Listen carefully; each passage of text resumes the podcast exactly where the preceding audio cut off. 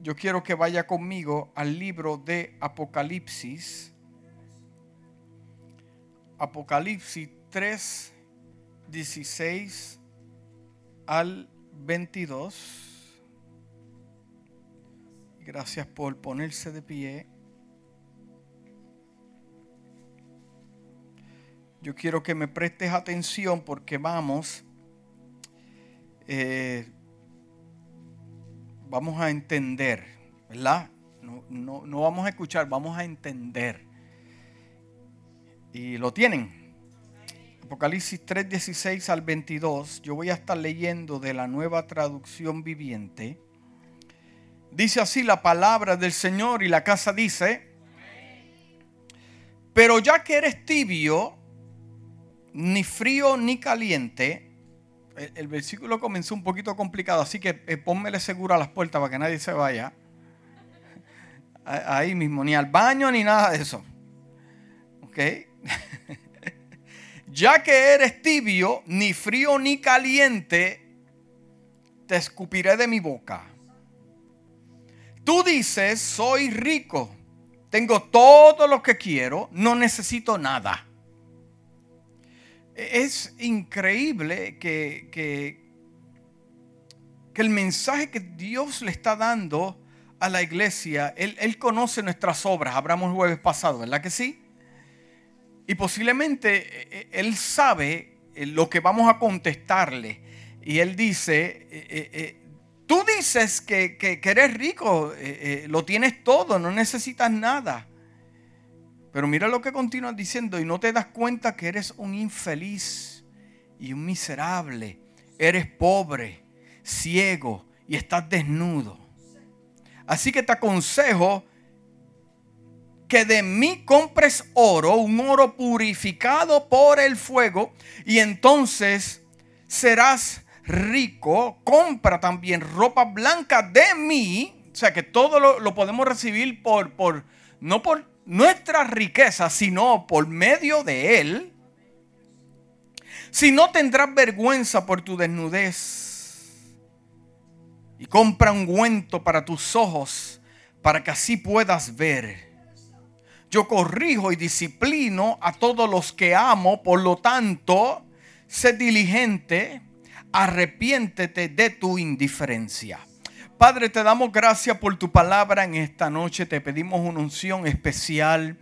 Queremos que fluya tu espíritu, que seas tu Padre trayéndonos rema, que logos y remas se puedan conectar en esta hermosa noche para impartirla a tu pueblo. Padre amado, que esta palabra que es más cortante que espada de dos filos penetra lo más profundo del corazón.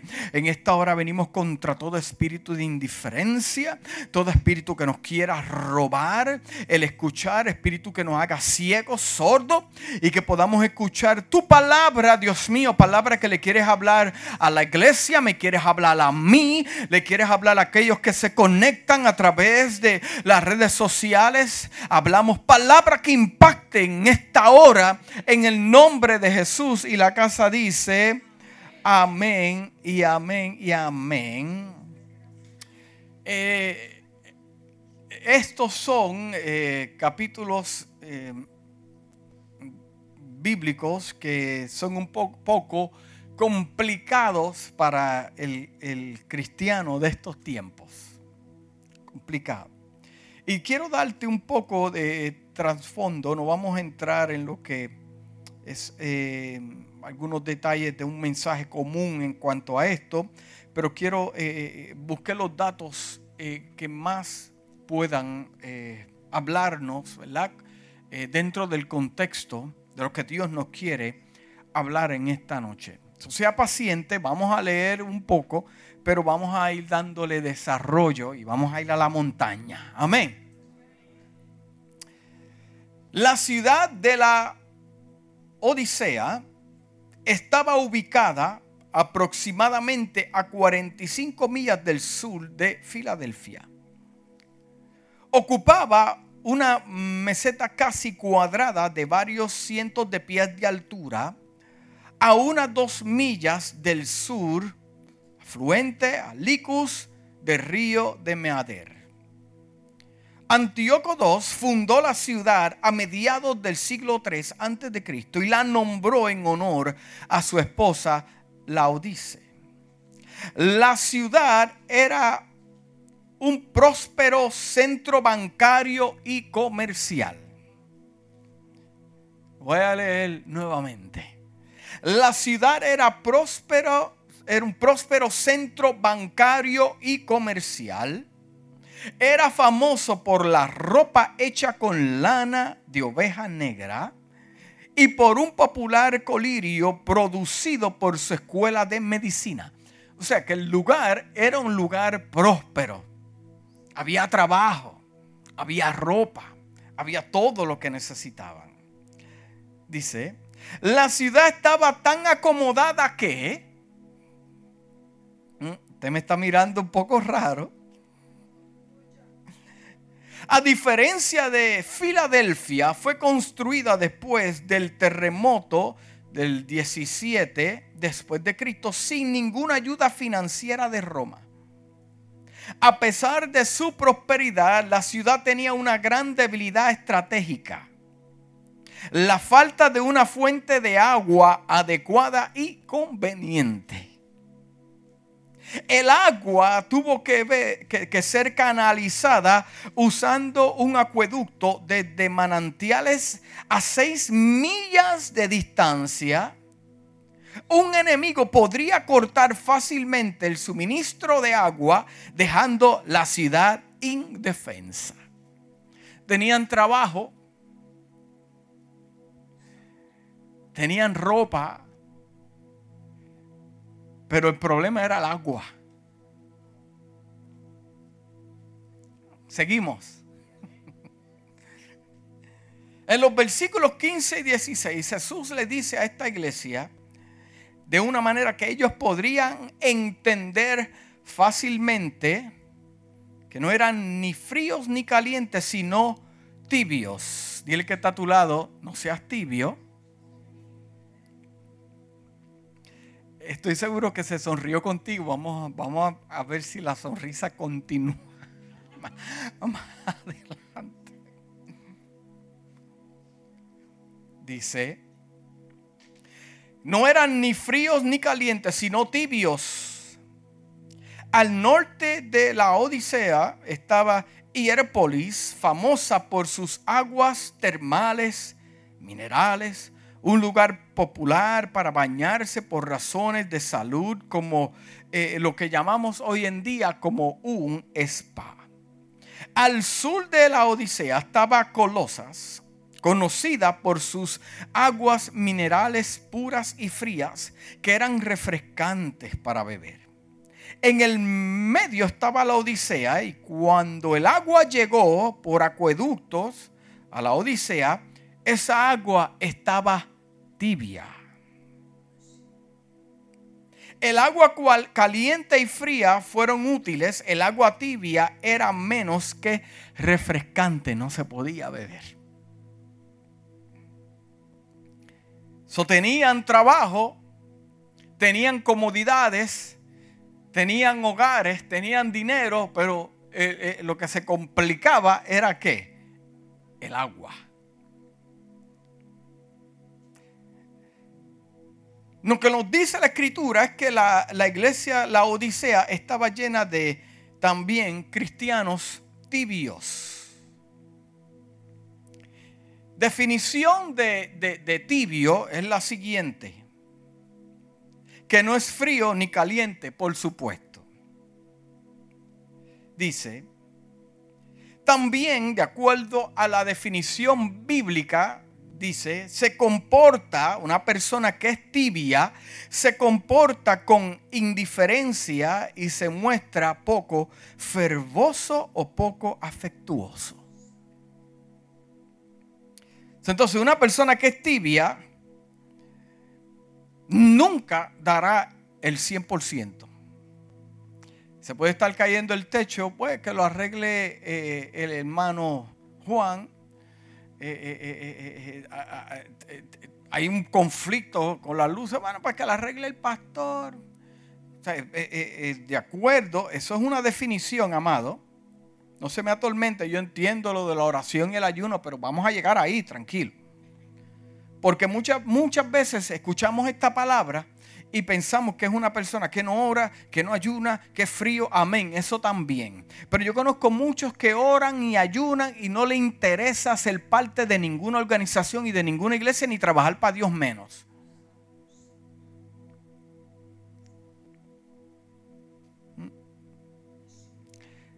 Segunda definición de tibio. Wow, esta fue la que me voló la cabeza. ¿Estás preparado? Temperatura adecuada para cada cuerpo en particular. En otras palabras, eh, eh, lo que significa el agua tibia posiblemente sea eh, fría para usted. Porque cada cuerpo tiene una temperatura diferente. Amén. Entonces, lo que puede ser, eh, eh, eh, mi esposa decirme, mira, aprendí la ducha y te dejé el agua tibia, al yo meterme me puede tumbar el pelo de lo caliente que está.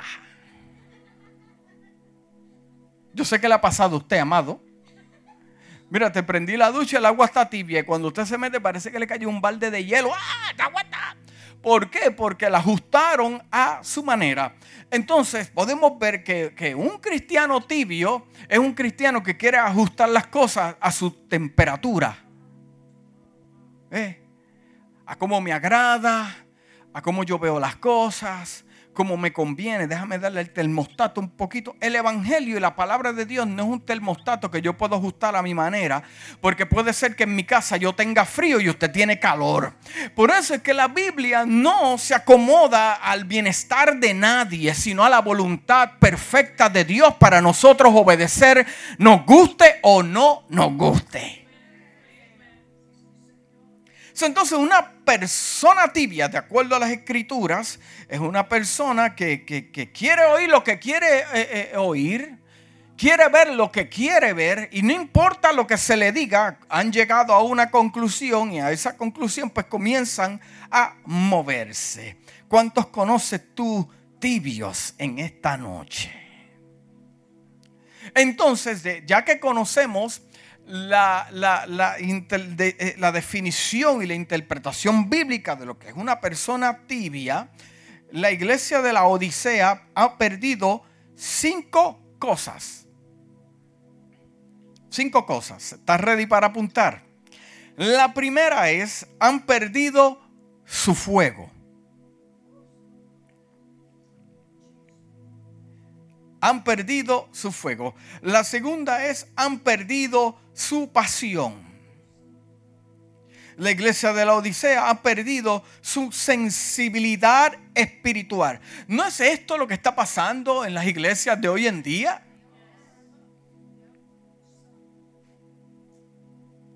La pregunta es, alguien que, eh, alguien que escuche eh, eh, este tipo de declaración me dice, yo no he perdido el fuego, pues a cuánto le has hablado de Cristo, yo no he perdido fuego, cuántas veces vas a la iglesia, yo no he perdido fuego, cuántas veces tienes un tiempo con hablar con Dios.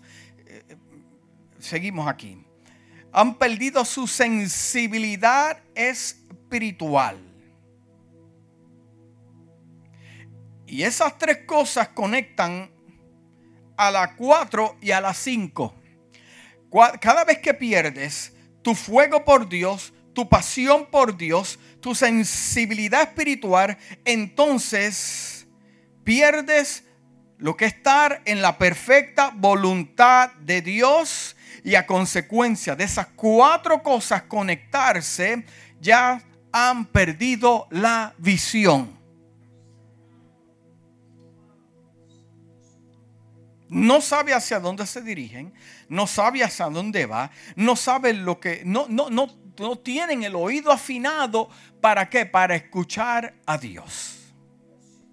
Iba a decir algo, pero me iba a adelantar. Vamos a, vamos a amarrarnos al mensaje. Amén. Proverbios 29, 18. Hay un versículo bien famoso que usted lo sabe. Usted lo sabe. Dice, donde no hay visión, el pueblo se extravía. Donde no hay visión, el pueblo se extravía. Dichosos los que obedecen la ley. Dichosos los que obedecen la ley. este versículo, me acuerdo yo, en mis tiempos de niño se usaba que, eh, eh, que, el pueblo donde no hay visión se pierde, se va. Entonces se usaba en el contexto para atacar al líder. ¿Me está entendiendo? Para atacar a los líderes. Bueno, es que, es que, es que la culpa la tiene el pastor porque el pueblo no se moviliza. ¿Por qué? Porque, porque el pastor no tiene visión. El líder no tiene visión. Escucha bien, porque ese no es el verdadero significado de ese versículo. La gente culpa al pastor por la falta de visión. Lo he escuchado yo. Yo me fui de la iglesia porque el pastor no tiene visión. Entonces, como el pastor no tuvo visión, pues se, se, cayó la iglesia. Eh, eh, pastor no tuvo visión, se cayeron los, los ministerios. Amado que me escucha en esta hermosa noche, eso no es excusa, eso no es una excusa aceptable por la palabra de Dios, porque entonces eso significa que tú te mueves porque dependes de un hombre.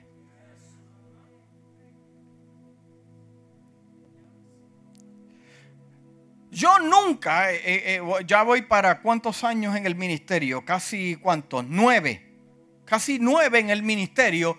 Nunca nadie a mí me ha llamado para que yo les coja la casa que ellos quieren vivir.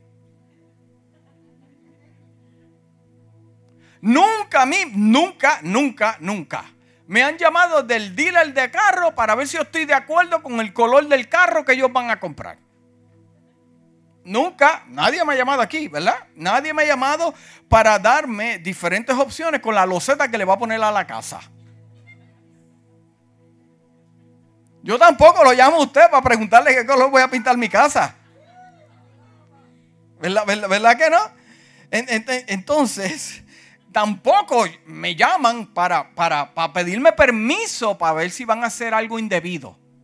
¿Verdad que no? No pide pastor, yo creo que aquí yo voy a fornicar o voy a robarme, yo creo que voy a robarme un martillo de, de, de, de Home Depot, a ver qué usted cree. Eh, tampoco me llaman para decirme, pastor, yo creo que nos vamos de la iglesia porque ya no, no, no me gusta lo que estás predicando. A mí, a mí nadie me dice esas cosas. Mira, amado, ningún hijo de Dios puede usar nada ni nadie como excusa para no ser obediente y cumplir con su asignación. Ya que establecimos eso, yo te voy a explicar lo que significa el versículo. ¿Estás ready? Ponte un casco de fútbol. Lo mismo, te lo voy a leer como lo leí al principio y te voy a decir el significado de ese, de ese verso. Dice, Proverbios 29, 18, donde no hay visión el pueblo se extravía. Estamos ahí todos, ¿verdad? Ahora, el significado de este versículo es el siguiente. Cuando la gente no acepta la dirección divina, se desenfrena, pero el que obedece la ley es alegre. Entonces no está hablando de ninguna visión de ningún hombre. Está hablando de la dirección que proviene de Dios. Usted no tiene que esperar por mí para recibir dirección divina de Dios. Usted la recibe allá en su intimidad, en su devocional con Dios, viviendo separado para Dios y cumpliendo la voluntad perfecta de Dios. Ahí usted recibe dirección divina. So, la excusa de decir que usted no se desarrolla por culpa del líder, por culpa de la esposa, por culpa de los hijos, por culpa de la ciudad, por culpa del trap, eso no tiene ninguna excusa válida ante Dios. ¿Por qué? Porque la gente se desvía porque no tiene una conexión con Dios. Ve, ve, ¿me está entendiendo? Entonces, no hay ninguna excusa para justificar que no tengas deseo de dar tu 100%. No hay excusa para adaptar el termostato a tu manera, porque esa es la manera de Dios, no la manera del hombre. Entonces, cuando la gente no acepta la dirección divina, entonces tú vas a ver que va buscando, vamos a buscar para allá, vamos a buscar para aquí, vamos a, a buscando, buscando. Mira, esa dirección la puedo recibir yo solo. La Biblia dice que nadie llega al Padre si no es por Jesucristo. Yo lo que necesito es a Jesús para conectarme con el Padre, no ningún hombre.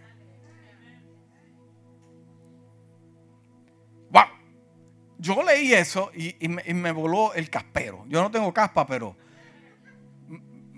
yo dije, Dios mío, pues entonces, pero seguimos leyendo. Entonces, la iglesia de la Odisea habían perdido su fervor. Entonces, cuando la gente pierde el fervor, entonces pierde una cosa, su dedicación. Si la gente pierde el fervor, pierde la dedicación. Fervor significa buen sentimiento, buena actitud. ¿Has visto gente que hace las, cosas? Ok, yo te voy a obedecer, pero con una actitud pesada. Eso no es fervor.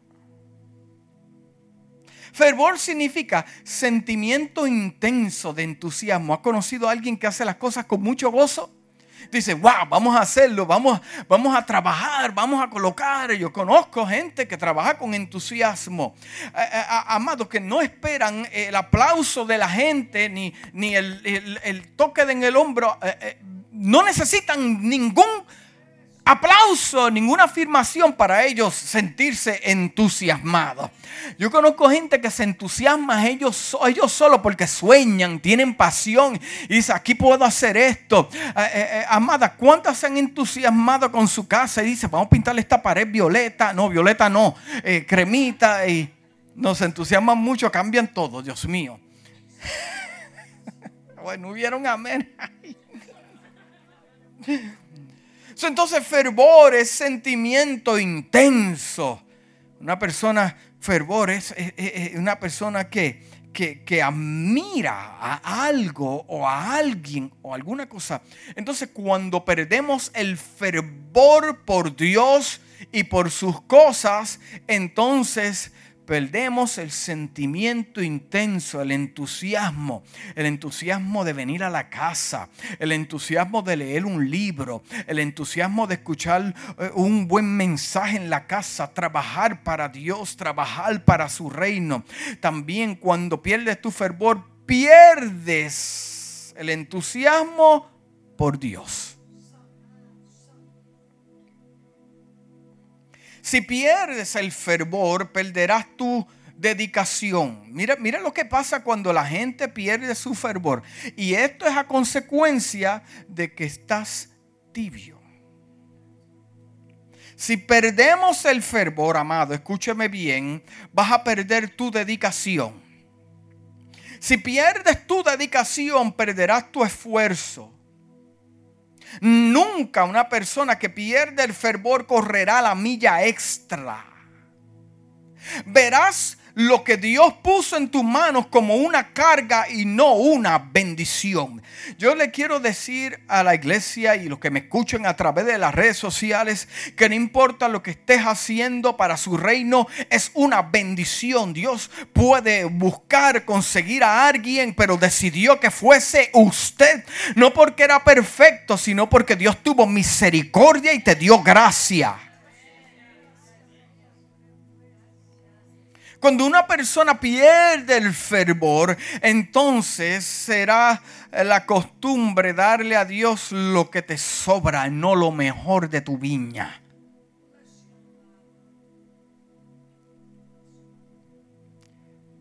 Vamos a la Biblia.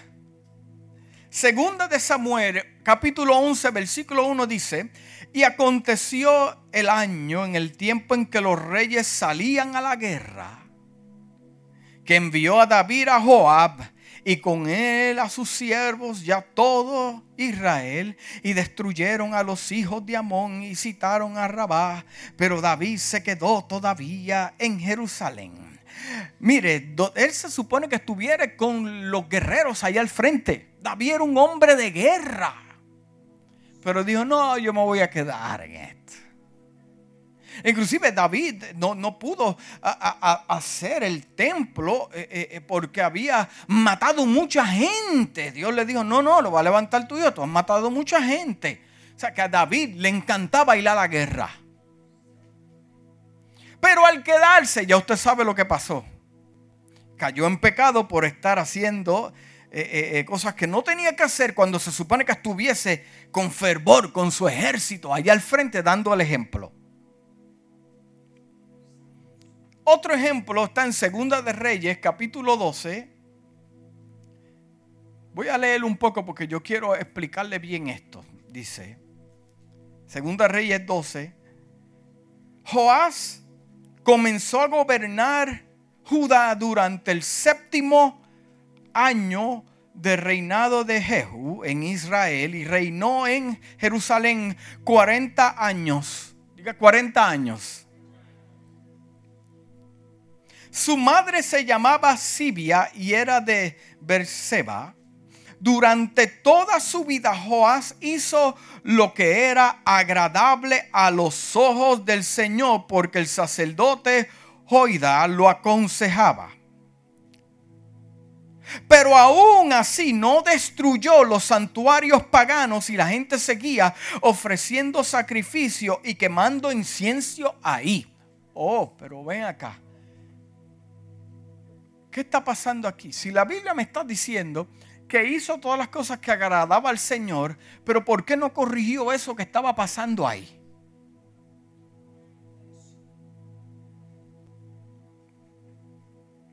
Y cuando las cosas no se arreglan en el momento, eh, siguen deteriorándose.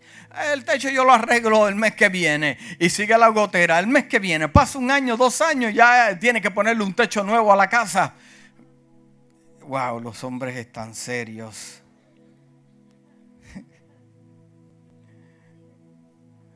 Puede ser que, Dios te esté viendo con agrado, pero, pero hay cosas que, que, amados, no podemos hacer cosas a medias.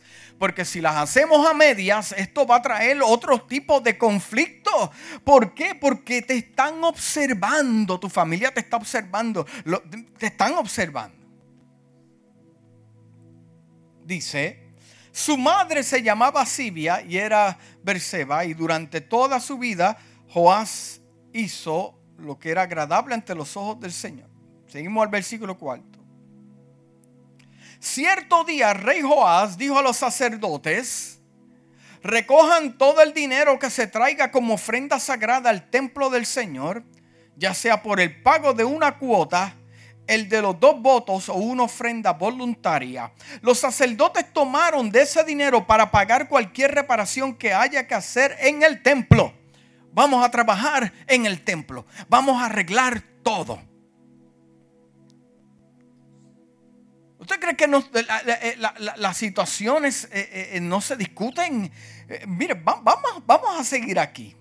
Sin embargo, el año 23 de reinado de Joás, los sacerdotes aún no habían reparado el templo.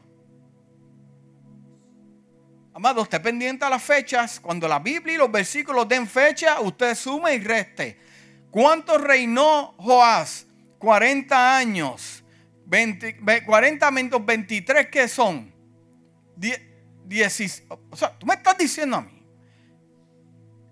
que en el año 20 no habían todavía reparado el templo. Entonces, ¿qué está pasando con ese dinero?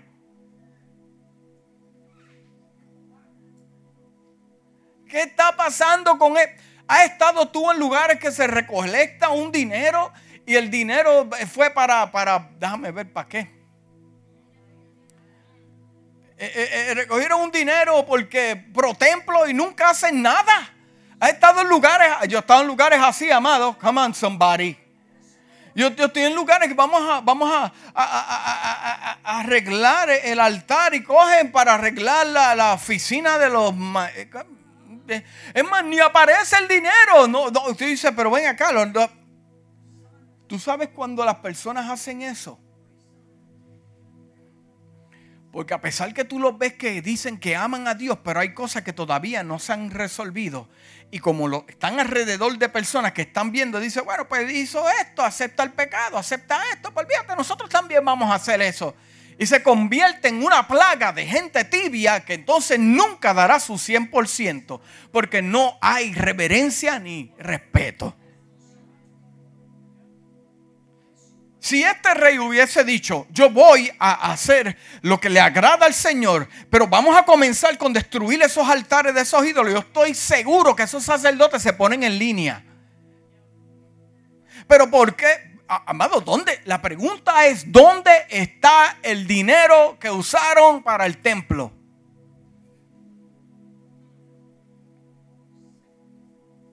Tantos años, pero, pero, pero ven acá, pero, pero ¿dónde está el, dinero?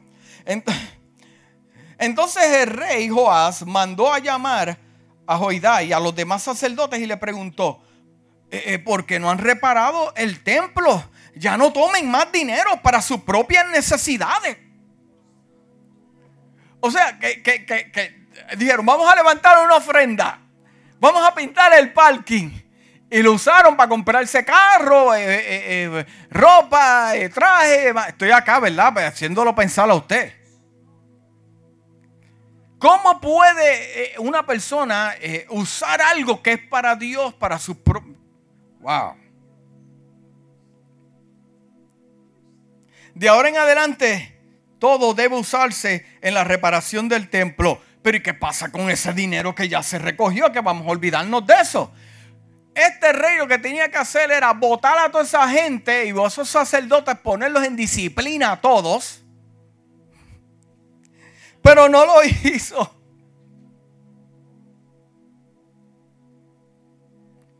Mire, dijeron los sacerdotes, pues tú sabes que nos llevamos dinero, nos compramos carros, nos compramos... Estoy acá, ¿verdad? Pensando, no pasó eso, no existía carro en ese momento. Nos compramos relojes, pulseras, eh, tú sabes, mi gabán, eh, eh, yo creo que gente se desconectó. Está bien, usted está aquí, usted se lo goza. Eh, eh, eh, ay, amado, ¿qué te puedo decir? Los sacerdotes dijeron, tú sabes que nadie acepta responsabilidad. Pues el hombre, los sacerdotes dicen, pues tú sabes qué, pues está bien, pues llama a otro, otro. Pero, pero ven acá, ¿qué pasó? Tú eres un ladrón. Era mira, era para castigarlos y disciplinarlos en ese momento. Pues no, ustedes tranquilos, mira, váyase. Ven acá tú también. No hagas eso, jamás ni nunca. Venga otro grupo. Otro, otro, otro grupo de, de ladrones. Y como estoy seguro, amado, ¿Qué clase de respeto? Mire, el versículo el 13 dice, el dinero se traía al templo, no se usó para hacer las copas de plata ni despabilidaderas, tazones, trompetas, ni otros objetos de oro o de plata para el templo del Señor. Se asignó a los trabajadores quienes lo utilizaron para hacer las reparaciones del templo. No fue necesario pedir cuentas de ese dinero a los supervisores de la construcción porque eran hombres honestos y dignos de confianza. Pero ¿por qué no se hizo eso desde el principio? Mire, eso pasa y el pueblo pierde la confianza y se contamina algo que puede ser Dios. Puede estar Dios en, el asunto, pero se contaminó porque la gente no comienza, pierde su confianza. Mire, las cosas no se quedaron ahí, amado. ¿Qué le pasó al reinado de Joás? Lo perdió. Porque, porque los mismos de ellos, los mismos de él, la gente que estaba cerca de él, conspiraron y lo mataron. ¿Tú sabes por qué? Porque no hay respeto.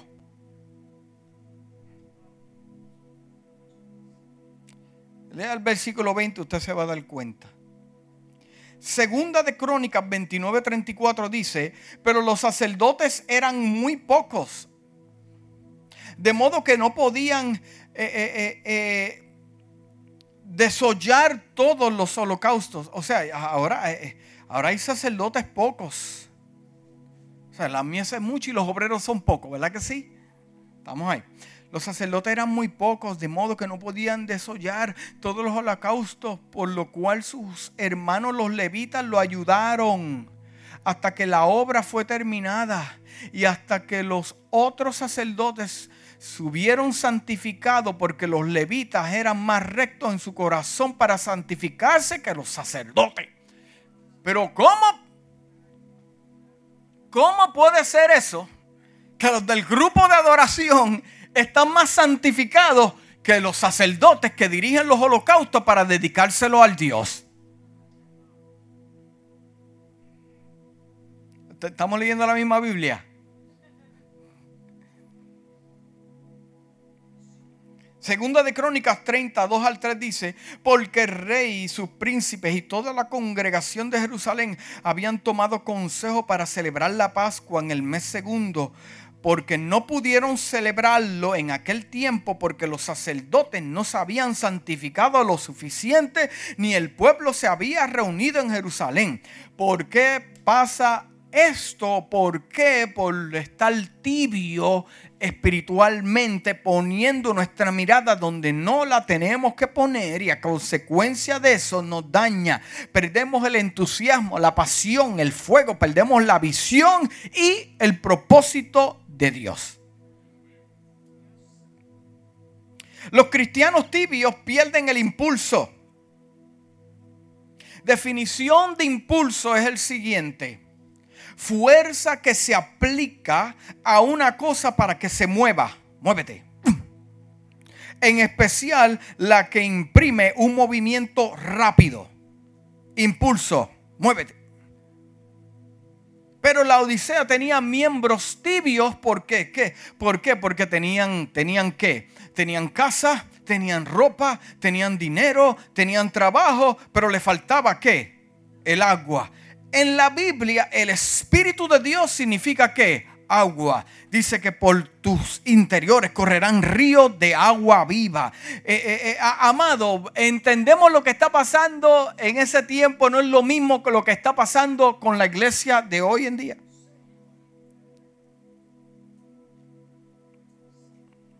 Han perdido, la iglesia de la Odisea, han perdido la preocupación por la iglesia han perdido su asistencia fiel a la iglesia. El venir a la iglesia no es una opción, amado, por amor a Dios. Es un deber de, parte de Dios a través de su palabra para sus hijos. Y usted sabe, Hebreos 10:25 que dice, no dejando de congregarnos como algunos tienen por costumbre. El que se... Ay, Dios mío. Iba a decir algo, pero lo digo al final. Una iglesia tibia ha perdido las ganas de crecer.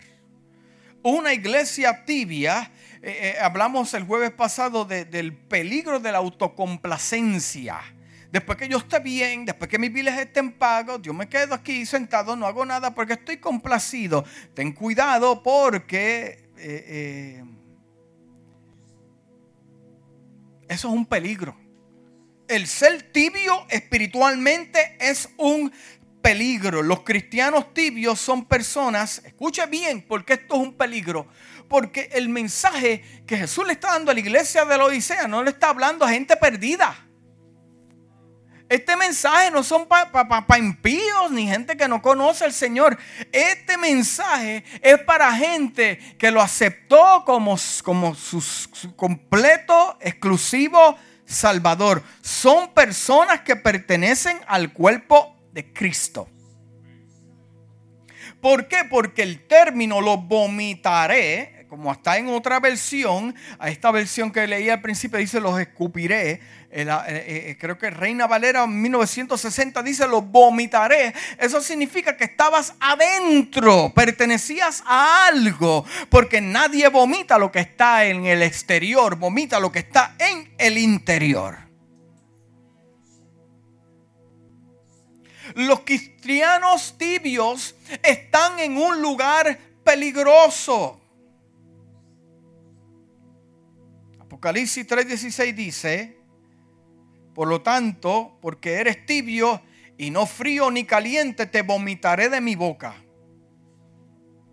Los cristianos tibios pueden apartarse. Mira lo que le dice Pablo a Timoteo en primera de Timoteo 1, 18, 19. Timoteo, hijo mío, te doy estas instrucciones basadas en las palabras proféticas que se dieron tiempo atrás acerca de ti. Míralo, mire cómo Pablo eh, eh, eh, educa a, a su discípulo. Le dice, yo no te voy a decir nada que Dios no te, haya, no te ha hablado antes. Vamos, el consejo que te voy a... Mire qué clase de hombre. Mire, mire, mire, mire que eh, eh, se supone que, que, el consejo que usted le dé a sus hijos, a los miembros de su iglesia, sea de acuerdo a lo que Dios le ha hablado, no lo que se inventa la gente. ¿Y por qué hay tanta confusión allá afuera? Porque le están impartiendo a la gente algo que nunca Dios le habló.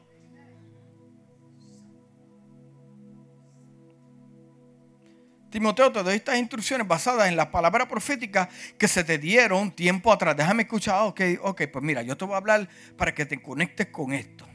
Dice, espero que te ayuden a pelear bien las batallas del Señor, porque en el Señor vas a tener batalla. Pablo le está diciendo a Timoteo, en el Señor vas a tener batalla. Dile al que está a tu lado, en el Señor vas a tener batallas. Dice, primer consejo que Pablo le da a Timoteo en el ministerio, aferra a tu fe en Cristo y mantén limpia tu conciencia. Aferra tu fe en Cristo y mantén limpia, en otras palabras, tus pensamientos. No hagas nunca nada que esté fuera de la voluntad de Dios que después te consuma mentalmente. Mira lo que dice esto. Pues algunas personas desobedecieron a propósito lo que les dictaba su conciencia. Mire lo que le dicta. Hoy hay muchas personas que dicen, eh, el Espíritu Santo me reveló. No, no, no, Dios no, no te reveló nada. Eso vino de tu mente acá, de, de tu imaginación. Dice, pues algunas personas desobedecieron a propósito lo que le dictaba su conciencia y como resultado su fe naufragó. Se fue por diferentes lugares. Por poner la mirada, primero, donde no la tenía que poner y segundo, por pensar en cosas que no tenía que pensar. Porque un cristiano tibio va de aquí allá. Pues, es más, podemos decir que un cristiano tibio es una persona que tiene doble pensamiento y la Biblia dice que el que tiene doble pensamiento eh, eh, eh, es igual a las olas de la mar que vienen y van. Eh, una persona tibia es una persona que el lunes te dice, vamos a luchar, vamos a trabajar para el Señor. Y ya el miércoles, ay, es que tengo tantos problemas. Amado, ¿conoce usted a alguien así? El domingo, Dios me trajo aquí, Dios me puso aquí, vamos a ahora, es que el infierno. Mire, los he escuchado salir de la cárcel. En mis años en el Evangelio lo he visto salir de la cárcel y decir, ahora es que el infierno va a temblar. Los he visto salir de los hospitales. Ahora es que el infierno va a temblar. Los he visto eh, eh, ser sanos y dicen, ahora es que el infierno va a temblar. Eh, amado, y, lo que tiemblas es otra cosa. Porque una persona que está completamente caliente en el Señor, no hay tiempo para que, es más, no se coloque en un lugar para que se confunda. Porque su mirada está en el Señor. Ni para escuchar otras cosas. Déjame ver lo que me va a decir aquí. Dios te tiene una dieta especialmente para ti. ¿Cuántos dicen amén? Una dieta especialmente para ti.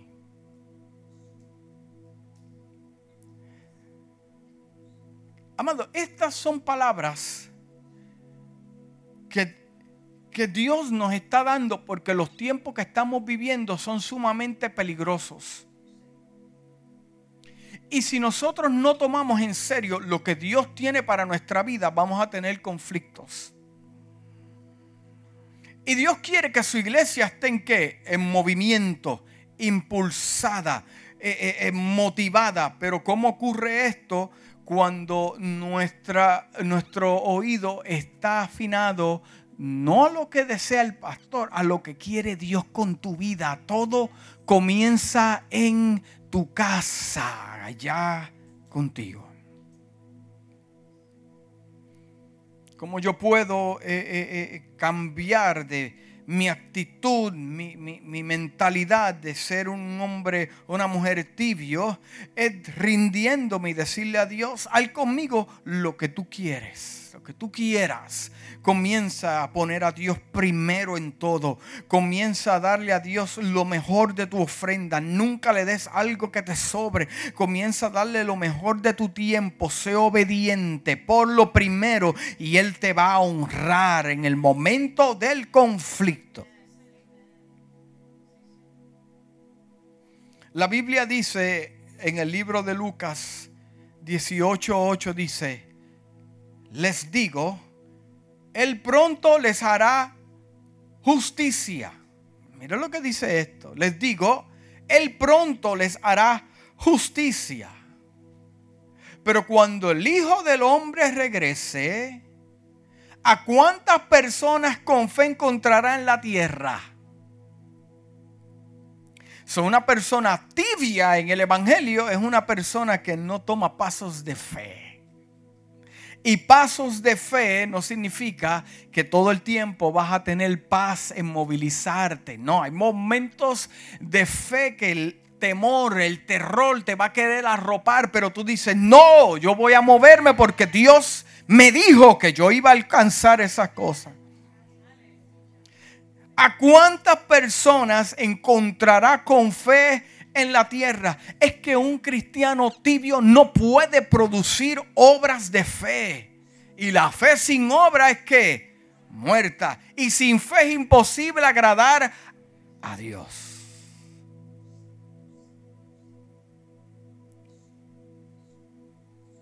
Y ya voy a terminar, ya voy a terminar.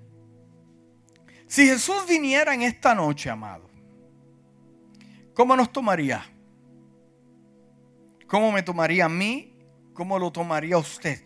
Si Él decide venir en esta noche, porque ya el, tiempo se está acabando, ¿cómo nos tomaría?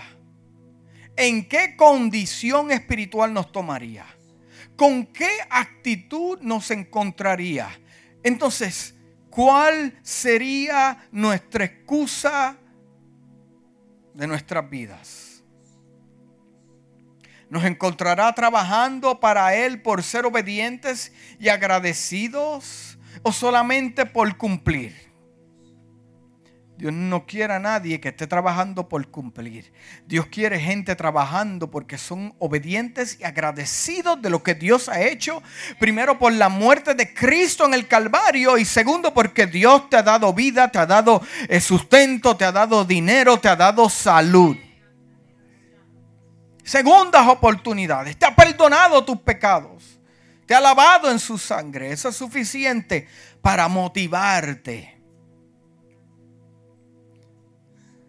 ¿Qué, es lo que, amado, qué es lo que esperamos para motivarnos? ¿Qué es lo que, qué es lo que la gente espera para motivarse para hacer algo?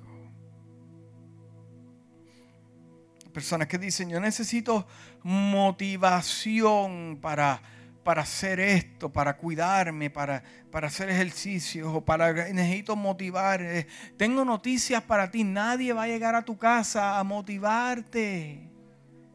Nadie. Nadie, nadie, nadie. Es una decisión que usted toma personalmente. ¿Cómo yo me puedo motivar en el Señor? Amado, su palabra, Dios ha sido fiel lo que Dios ha hecho en el pasado. Porque tanto la venida de Jesús como la muerte nos puede sorprender en cualquier momento. ¿Y por qué yo estoy diciendo eso? Porque son palabras que, Jesús te va a decir al final cuando te vaya a juzgar. Yo no te voy a juzgar, Él nos va a juzgar por lo bueno y por lo malo que hemos hecho.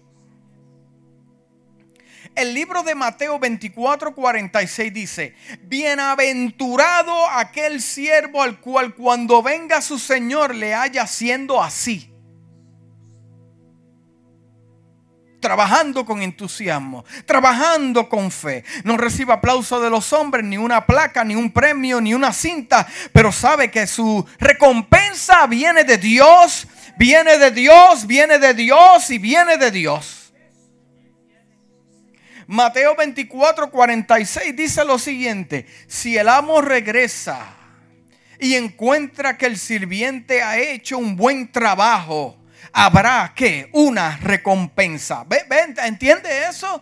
Si ve que, que, que, hace buen trabajo, que ha hecho buen trabajo, habrá una recompensa.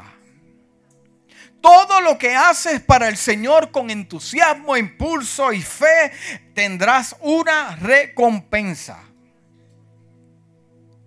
Apocalipsis 3, 20 al 22 dice, mira, yo estoy a la puerta y llamo, si oyes mi voz y abres la puerta, yo entraré y cenaremos juntos como amigos. Mire qué hermoso esta traducción, cenaremos juntos como amigos.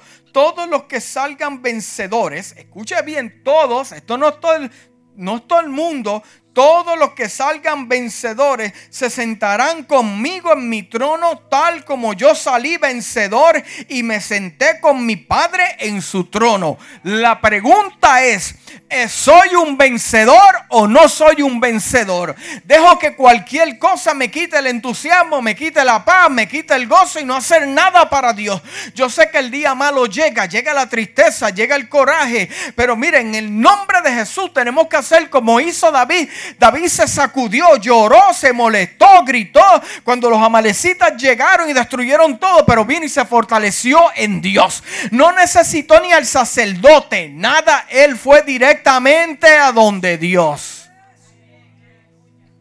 Y usted sabe que la historia dice que Dios le dio la victoria a David, no mataron a ninguno de sus esposas, a ninguno de sus hijos y también los que pelearon con él. Hace falta gente que tenga, busque fuerzas en Dios para los que andan contigo, tu familia y todos los que andan contigo reciban recompensa doble. Porque, amados, recibieron recompensa doble. Lo que le robaron a ellos y lo que esa gente llevaba robando hace tiempo. Es más, lo que, fue tanta la bendición de este, de este episodio que hasta los que no fueron a pelear también recibieron bendición. Estamos cansados. Pues vamos nosotros. Hace falta gente con entusiasmo, amado. Gente está esperando por ti. Gente está esperando por ti. No seamos, egoístas. Como yo me siento y como a mí, como esto. Amado, si vamos a pensar de esa manera, nunca vamos a tener entusiasmo para hacer algo para el Señor. Porque el reino espiritual te va a caer encima para quitarte el gozo, distraerte, para que no te puedas mover con impulso y buscar lo que Dios ha depositado en tu vida. Gente está esperando por ti.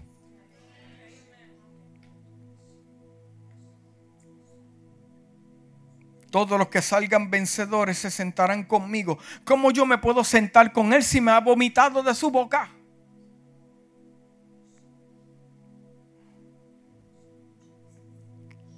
Y termino con esto. Todo el que tenga oído, todo el que tenga oído para oír debe escuchar al Espíritu y entender lo que Él dice a las iglesias. Yo le voy a decir algo en esta noche. La venida de Cristo está más cerca que nunca. Está más cerca que nunca, amado. Esto no es un cuento de hadas. El mundo se está colocando, posicionándose para algo. Y los los príncipes, los gobernadores y los presidentes piensan que Dios no va a hacer nada. Dios no se va a quedar con los brazos cruzados. Ya tú verás, lo que va a ocurrir en este mundo es algo sobrenatural que ningún hombre podrá detener. Y van a saber que hay un Dios en el cielo y que Israel tiene un Dios también que los va a defender.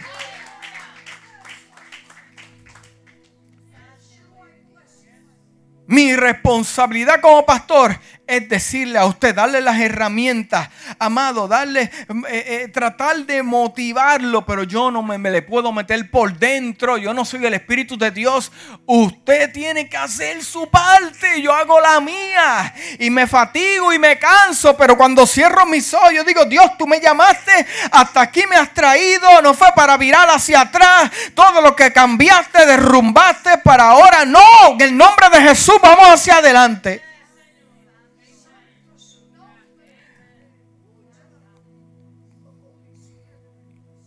O somos o no somos. A Dios no le gustan lados grises. O es blanco o negro.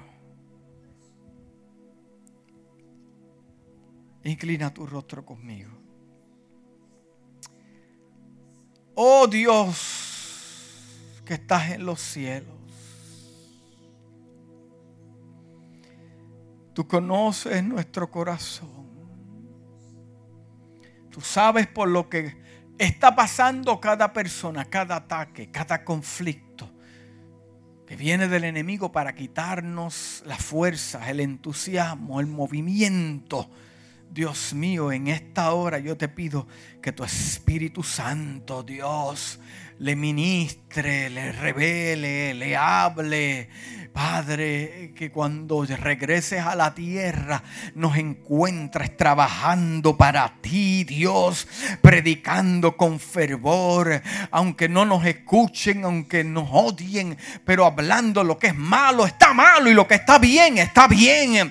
Padre amado, dale fuerzas a tu iglesia, que se sacuda como a la iglesia de los hechos, que no tenían dinero, no tenían estaban huyendo, pero tenían palabra y poder de Dios en esta hora, Dios.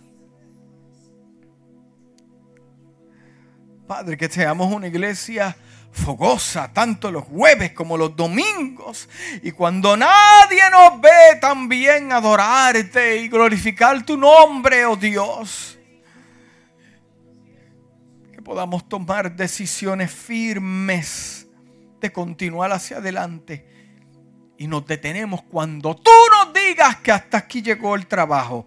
Y nos renunciamos cuando tú nos digas que ya hay una promoción hacia adelante. Que dejemos todo cuando tú nos digas porque nos vamos a otros lugares. Padre amado, en esta hora, el que nos escucha a través de las redes sociales, toca, los ministra a través de tu espíritu. Dios, que podamos levantarnos, sacudirnos desde los altares, los sacerdotes, los levitas, el pueblo Padre amado, trae un soplo a la iglesia que podamos despertar del sueño que viven muchos, Dios mío, de la manera en que, en que interpreta tu palabra y la manera en que interpreta tus hechos. Padre amado, en el nombre de Jesús. Trae avivamiento a la casa. Trae avivamiento a la casa, que trabajemos para ti, que no sea un peso trabajar para ti, oh Dios. En esta noche reprendemos todo espíritu de conformismo, todo espíritu de autocomplacencia en el nombre de Jesús. Dios mío, que prediquemos la palabra a tiempo, fuera de tiempo, que cantemos a tiempo y fuera de tiempo, que es para ti, oh Dios, no es para los hombres. A los hombres los agradamos con los números, a ti te agradamos con la obediencia con la obediencia y nuestra fe. Gracias, Padre. Que el nombre de Jesús te hemos pedido esto, Dios. Amén.